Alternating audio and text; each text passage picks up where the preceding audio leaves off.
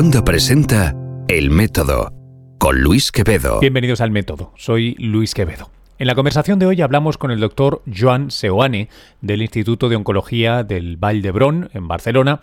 Él eh, lidera un equipo multinacional que acaba de lanzar un ensayo de fase 1 de un medicamento oncológico súper interesante, interesante por eh, su diana, interesante por la biografía de este medicamento e interesante también porque es producto del I más D español y europeo. Y una de las historias que viene a probar que invertir en ciencia puede ser, es casi seguro, buena idea. La conversación durará unos 20 minutos. Os pido eh, disculpa o llamo la atención sobre un cambio de calidad de mi sonido. Tuve un pequeño problema técnico durante la grabación, pero vamos, lo que importa que es el doctor Seoane, eh, lo vais a escuchar perfectamente. Por cierto, esto eh, se está publicando eh, a mitad de semana. Este viernes, este mismo viernes 14 de junio, subimos de nuevo al bar Gaona Jardín a Burgos a grabar en directo con público, abierto, por cierto, podéis venir si queréis, otro podcast de la evolución. Vendrá con nosotros, estará la doctora del la directora, perdón, del CENIE, María Martinón Torres, y unos cuantos amigos más, entre ellos cuento a Paco Zoico, el, paleo youtuber por excelencia aquí en España. Eh, lo digo, eh, lo que decía ahora en la conversación con el doctor Joan Seoane. Joan, muy bienvenido al programa, ¿cómo estás? Muy bien, eh, estoy muy bien, muy contento y orgulloso del trabajo que hemos hecho y, bueno, siguiendo adelante con ese trabajo. Eh, eh, más adelante te quiero hacer algunas preguntas más en general para que se sitúe todo el mundo, pero ya que es algo noticioso lo que nos lleva a hablar ahora, me gustaría que me contaras, que me condensaras, bueno, la noticia que habría esta semana. Desde el Valdebron Institute of Oncology habéis lanzado un, un notición, ¿no? Sí, sí, sí. Eh, como te decía, estamos muy orgullosos porque hemos hecho una, una cosa que, que, es poco común, ¿no? Es trasladar en un tiempo razonable un descubrimiento básico realizado en el laboratorio al, hasta el paciente. Hemos eh, entendido el mecanismo que se encuentra alterado en cáncer y a partir de ese conocimiento hemos diseñado un fármaco hemos desarrollado el fármaco y ahora ese fármaco está ya en los pacientes en un ensayo fase 1, que además estamos haciendo de manera multinacional. Este es fase 1 con un fármaco hecho aquí en Barcelona, lo estamos haciendo en el Memorial Sloan Kettering Cancer Center en Nueva York, en eh, Toronto, en el Princess Margaret y aquí en Valladolid. Eh, Joan, cuando dices eh, rápidamente, eh, ¿qué, rápidamente? Desde el paper, digamos, básico hasta, hasta este ensayo, ¿qué, ha pasado? Son 10 años. 10 años. o sea, rápidamente eh, es, un, es relativamente, ¿no?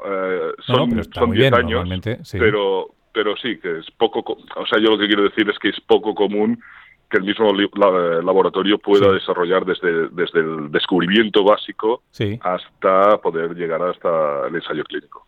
Eh, déjame que te pregunte un poquito por, por cómo empieza esta historia. Eh, el, el LIF o LIF, que, que, es mm. vuestro, vuestro target, ¿no? vuestra diana en, en esta medicación. Eh, ¿Cuándo lo descubrís? ¿Qué es lo tan interesante?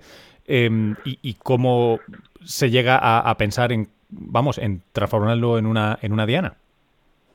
Sí, a ver, todo empieza, pues como te decía, hace 10 años, cuando empezamos a estudiar una cosa que me parecía muy interesante y que tiene mucha implicación clínica, que es la heterogeneidad intratumoral. Es decir, las células que forman un tumor son diferentes, con diferentes sensibilidades al tratamiento. Entre esas células hay unas células que tienen unas características de célula madre, célula madre tumoral, que son las encargadas de la iniciación y reiniciación de los tumores, son las encargadas de eh, generar recaídas y metástasis, cuando la reiniciación de un tumor es en otra localización. En aquel entonces descubrimos, sobre todo en el tumor cerebral, un tipo de células que tenían estas características, que eran células madre tumorales, o también las llamamos cancer, cancer initiating cells, eh, células iniciadoras de tumor. Y lo que vimos es que dentro de una serie de citoquinas que eran importantes en estas eh, células, la principal era una citoquina que se llama LIF. Lo que fue fascinante es ver que LIF tiene un papel importantísimo eh, en embriogénesis. Y lo que hace LIF es, uh, permite que un embrión se puede implantar en el útero de una madre. Eh, eh, Joan, eh, ¿te puedo pedir una aclaración? Las citoquinas son unas moléculas particularmente interesantes en, es, es, en, es del sistema inmune, ¿verdad? Y tienen una función... O, bueno, en general, en general. Las citoquinas son, son proteínas que se secretan por una célula ¿Sí? y llegan a otra célula. Son, para mí, es como el sistema de comunicación entre células. Están continuamente en enviando señales de célula a célula para, por ejemplo, sincronizar en el desarrollo, para que eh, las células puedan parar o proliferar en el momento que toca y también, es verdad, controlan mucho el, sistema inmune porque son, son, son señales que también regulan la respuesta inmune. Ok, eh, perdón, y me estabas diciendo que permite al embrión implantarse en el útero. Claro, es que si lo pensamos, los mamíferos eh, tienen un problema, tenemos un problema, ¿no? Y es que el embrión se tiene que implantar, se tiene que integrar en el útero de la madre. Esto es, un ser vivo se tiene que integrar en otro ser vivo, porque el embrión tiene antígenos del padre, tiene proteínas del padre. La pregunta es, ¿cómo es posible que la madre no reconozca esas proteínas como foráneas, como externas, y no eh, active el sistema inmune contra esas proteínas?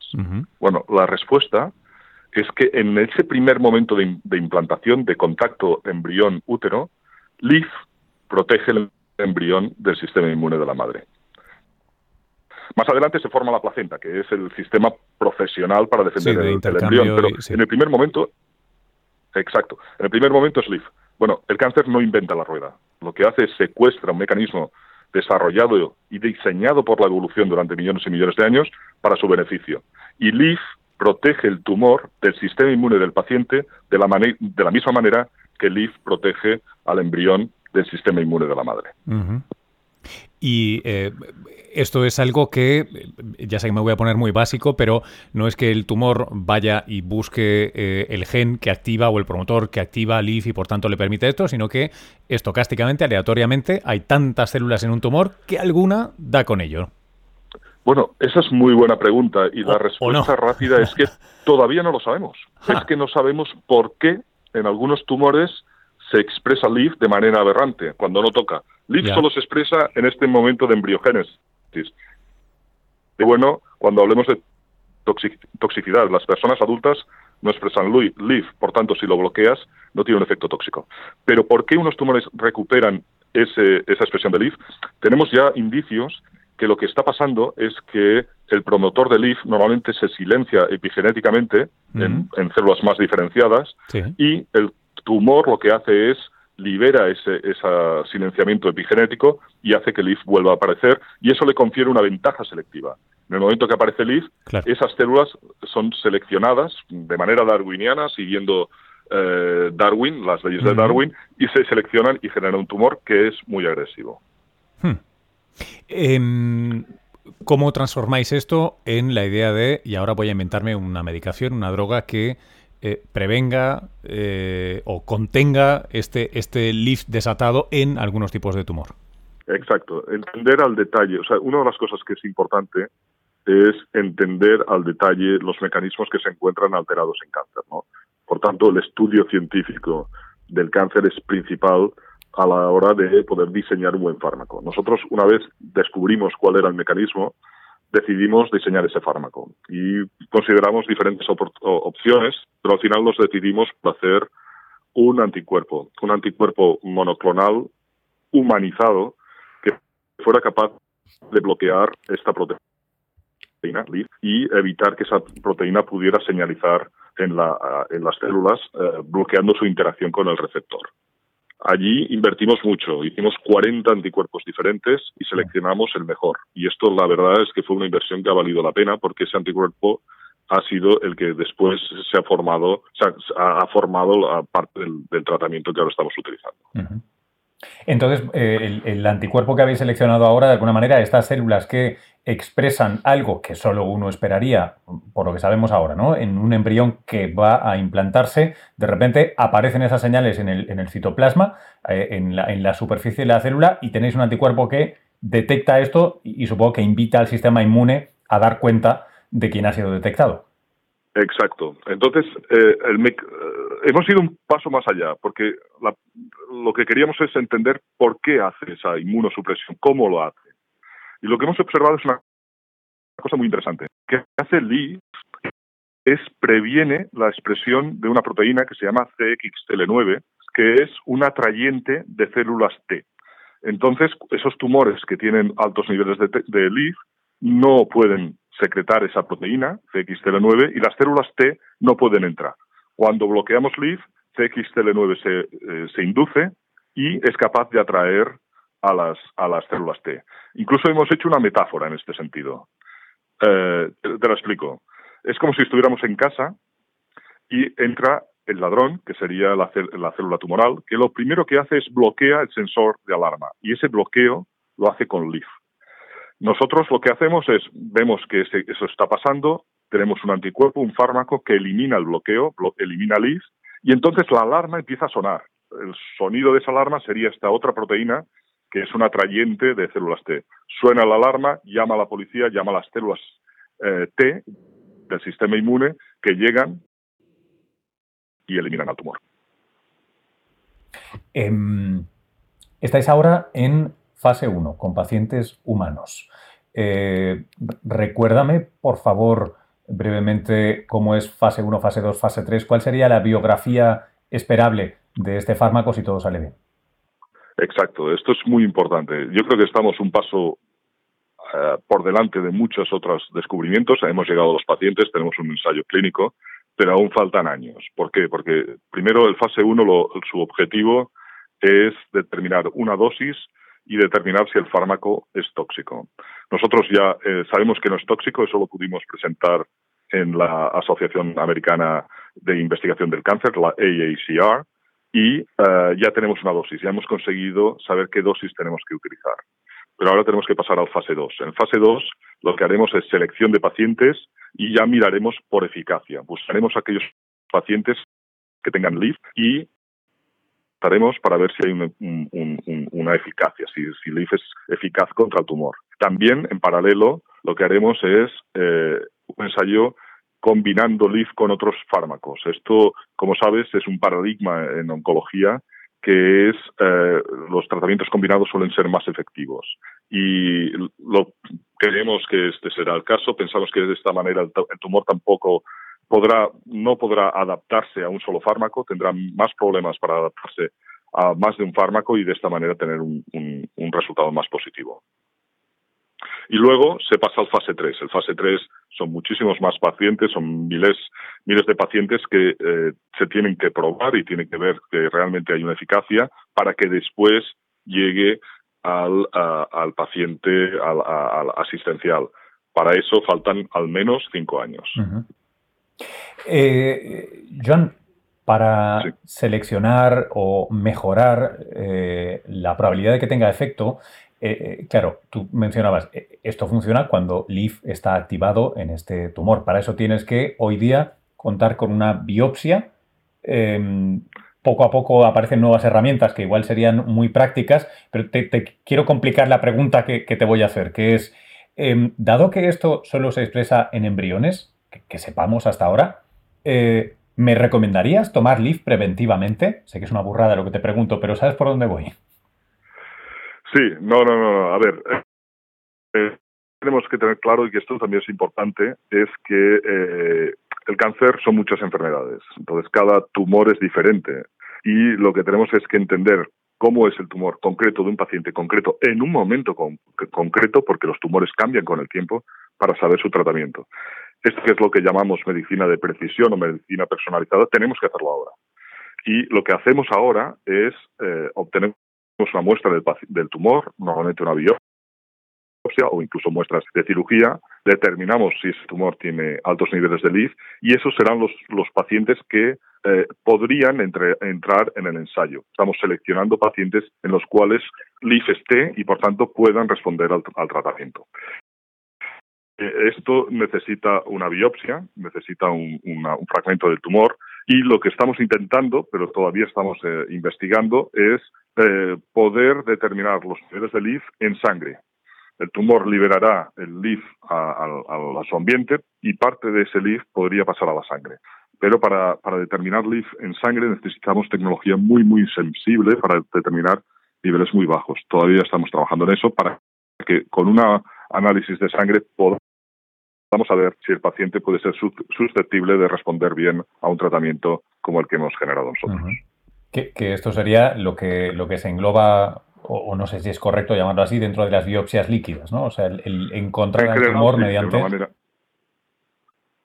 Sí, sí, sí, eh, estoy de acuerdo. De una manera general, esto sería una manera de determinar la presencia del LIF a través de una biopsia líquida. Y, la, parte más completamente eh, absurda de la pregunta que te hacía, quiero insistir en ella. Eh, si esto solo estará activo y presente en, em, en ciertos tipos de tumores que lo hayan activado y que además parecen ser bastante complicados o agresivos, podríamos llegar a tener, descontando el coste, que entiendo que ahora debe ser alto necesariamente, pero eh, ¿sería una cosa razonable o por qué no lo sería? A ver, eh, yo creo que, a ver, eh, la pregunta es casi filosófica, ¿no? En el sentido de ver, antes de que aparezca, Yo creo que no sería necesario, yo creo que el tumor, sobre todo hay que entender el tumor como un ser vivo dentro del sistema de leyes de Darwin, ¿no? de evolución. Si tú tienes ya un bloqueante de LIF, estoy seguro que el tumor buscará la vida para escaparse ese bloqueante y buscar otro método, otro sistema para realmente defenderse del sistema inmune. De hecho, el hecho de que no todos los tumores tengan LIF quiere decir hay otros tumores que buscan otros mecanismos, todavía algunos de ellos sin descubrir, para escaparse del sistema inmune. Por tanto, si ya de entrada tenemos un tratamiento antes de que aparezca, es posible que el que apareciera eh, fuera eh, un tumor que no tuviera este mecanismo. Dicho de otra manera, y esto es interesante, hay mujeres que por desgracia tienen mutaciones de LIF. Estas mujeres son estériles porque rechazan al embrión, incluso no pueden hacer in vitro porque rechazan eh, la, fertilización in vitro. Estas mujeres, en teoría, y habría que hacer un estudio más, más completo, pero a grandes rasgos no tienen más incidencia de cáncer seguramente porque el, el, o menos incidencia, en este caso menos incidencia de cáncer, seguramente porque el cáncer se busca la vida para eh, escaparse al sistema inmune de otra manera que no sea con LIF. Claro. Eh, y, ahí está, ¿no? Es que haces hincapié en, este, en este aspecto tan interesante que a veces a nivel popular se nos escapa, ¿no? Esto de que hay una carrera darwiniana de células por, por, triunfar en este caso, ¿no? Por sobreponerse y, por eso tenemos que llevar mucho, mucho cuidado. Eh, quería, quería hacerte una pregunta em, general porque esta noticia, este, este fármaco, esta diana, em, eh, se engloba dentro de la inmunoterapia, Em, ¿Entiendo? ¿Eso es así, Joan? Sí, se podría considerar. Tiene otro, otro papel, sobre todo en las células madre tumorales. Tendría este papel dual, pero yo lo puedo considerar como inmunoterapia, sí. Ajá. Em, lo digo porque em, es, un, es un momento tremendo. En, una conversación eh, pues, relativamente reciente que tuvimos en, el Cosmocaixa de Barcelona, eh, yo, creo que, que, además te lo, te lo pregunté así, ¿no? Te dije que, tenemos el premio Nobel reciente en Fisiología o Medicina por la inmunoterapia. Estamos teniendo resultados hace, eh, creo recordar que fue la semana pasada, esto lo estamos grabando eh, a principios de junio. Teníamos también otro resultado fantástico en, ASCO, ¿no? en Chicago, este de MSD. Eh, también con, cáncer de pulmón no microlítico, en fin, que, que, están tomando una velocidad significativa los resultados muy, muy positivos, resultados que hace unos años hubieran sido tabú probablemente. Exacto. Yo creo que estamos en un momento muy interesante eh, porque se está dando la conjunción de dos, de dos temas. Uno es la tecnología. Tenemos ahora tecnología para realmente entender lo que está pasando en cáncer y en concreto a nivel tecnológico la revolución ha venido de la genómica, ¿no? del análisis genómico de los tumores. Y por otro lado empezamos a aprovechar todo este trabajo que ha habido durante años y años básico de entender los mecanismos moleculares del cáncer. Con, con la tecnología y el conocimiento que tenemos ahora podemos lanzarnos a realmente generar fármacos, eh, estrategias eh, terapéuticas novedosas para realmente tratar el cáncer. Pero el problema es que el cáncer es muy complejo. Estamos hablando de, como usted decía antes, de eh, muchas diversas enfermedades, eh, con características diferentes. No solamente los tumores de cada paciente son diferentes, sino las células que forman esos tumores son diferentes y encima cambian con el tiempo. Por tanto, estamos hablando de muchos, muchas dianas que van cambiando y realmente nos costará realmente eh, tirar adelante tratamientos mm, eh, muy, muy generalistas. Lo que haremos será poco a poco generar más fármacos, más fármacos que puedan eh, tratar y beneficiar a algunos tumores, no a todos, y en muchos casos no conseguiremos cura, sino que lo que conseguiremos será cronificar la enfermedad, controlarla a través de diferentes fármacos. Eh, Joan, nos quedan pocos minutos porque sé que tienes que colgar. Eh, quería antes eh, hacerte una pregunta. Antes lo, has introducido un par de veces y ahora, y ahora en la última respuesta, pero me gustaría directamente. ¿qué, ¿Qué rol crees que uno juega y dos debería jugar la investigación básica, y teniendo esta conversación en España y en Europa, eminentemente de financiación pública? Eh, en, esta lucha contra el cáncer o en la medicina o la ciencia en general, ¿no? Porque eh, ahora estamos pasando una, etapa eh, políticamente mm, interesante, con cambios, y esta es una de las cosas que, se pone sobre la mesa, ¿no? Recortar, no recortar. Yo la semana pasada estaba en la presentación del informe COTEC en el que daban una, una, de cal y una de arena. La de la buena, que nunca recuerdo cuál es, es que se ha frenado la caída en picado de la financiación. La mala es ya, pero es que ahora tenemos que despegar otra vez. Eh, ¿Cómo lo ves? Bueno, eh, no puedo ser más vehemente en expresar que eh, la investigación, la ciencia con mayúsculas, es imprescindible para el desarrollo de un país. Es que lo diré de esta manera y, lo diré de manera general. No estoy hablando solamente de biomedicina, que donde es crucial para realmente que mejoremos el tratamiento de los pacientes y tengamos una vida más saludable, sino en todos los otros ámbitos. Y aquí es donde el país tiene que tomar una decisión. Queremos tener un país eh, de servicios eh, para ir a la playa o queremos hacer un país en donde podamos inventar y desarrollar nuevas tecnologías que puedan beneficiar a la humanidad. En este caso, eh, tenemos que claramente todos juntos apostar por la ciencia. Yo creo que gente como tú, que está transmitiendo lo que estamos haciendo en ciencia, es imprescindible. Que, creo que la sociedad tiene que eh, darse cuenta de lo, de lo que es la ciencia, de lo que eh, implica y que apueste por ello y que los políticos tengan la sensibilidad de entender este concepto y apostar por ello también. y, y, una última, Joan, espero que no sea delicada, pero em, por ponerlo en otros términos, porque alguna vez me han dicho esto de, bueno, pues si te vas a, ¿no? Te vas a Atlanta, te vas a Nueva York, te vas a tal, te tratas, ¿por qué invertir todo este dinero? Y yo pienso, bueno, este ensayo 1, si pasa a 2 y llega a 3 eh, y se llega a comercializar, porque a fin de cuentas el medicamento lo queremos vender, eh, de alguna manera beneficiará a la gente, pero también traerá ingresos a la ciencia y al país que lo ha producido. Exacto, exacto. Esto es lo, de siempre. Nosotros somos bastante buenos, cuando digo nosotros es España, somos bastante buenos en, investigación básica, en, descubrir nuevos conceptos, pero nos cuesta un poco más ah, llegar al paciente, al fármaco, a,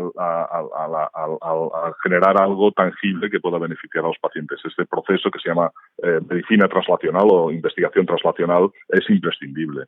Y esto eh, es muy, muy importante no solamente para el paciente, que es lo primero, pero también económicamente. Nosotros hemos fundado una pequeña empresa que es spin-off del Instituto de Oncología Valdebrón. Esa empresa está dando trabajo y eventualmente, si el fármaco sale adelante, pues habrá un beneficio que, además, interesantemente, retornará al Instituto de Oncología, es decir, retornará a, generar más ciencia que podrá generar más fármacos. Este círculo virtuoso que es evidente está siendo utilizado y desarrollado en Estados Unidos durante años y años y en Inglaterra, en, en Holanda. Nosotros nos está costando un poco más pero yo creo que tenemos un futuro muy esperanzador y que esto se podrá realizar también aquí en España. Qué bueno, Joan. Eh, como lo estamos grabando, no te preguntaré por todo el resto de cosas que estáis desarrollando ahora, pero todavía no se pueden publicar, pero estoy seguro y espero que sean muchas. Te quiero agradecer muchísimo el, tiempo que has destinado a esto, que sé que vas eh, a tope. Mi enhorabuena de verdad por, por ese bueno, por, todos esos años de, trabajo y por prestarte también a que, a que te usemos un poco los que comunicamos estas historias. Es fundamental. Así que de verdad, Joan, eh, muchas gracias, muchas gracias. Muchas gracias, muchas gracias. Y, también quisiera agradecer, ah, primero, remarcar el hecho de que esto es un equipo hemos trabajado en equipo, equipo multidisciplinar, oncólogos, cirujanos, patólogos, todos juntos. Y también quisiera remarcar eh, las fuentes financiadoras que nos han ayudado, en concreto, por ejemplo, la Asociación Española contra el Cáncer y eh, la European Process Council, que con ellos hemos podido desarrollar este trabajo.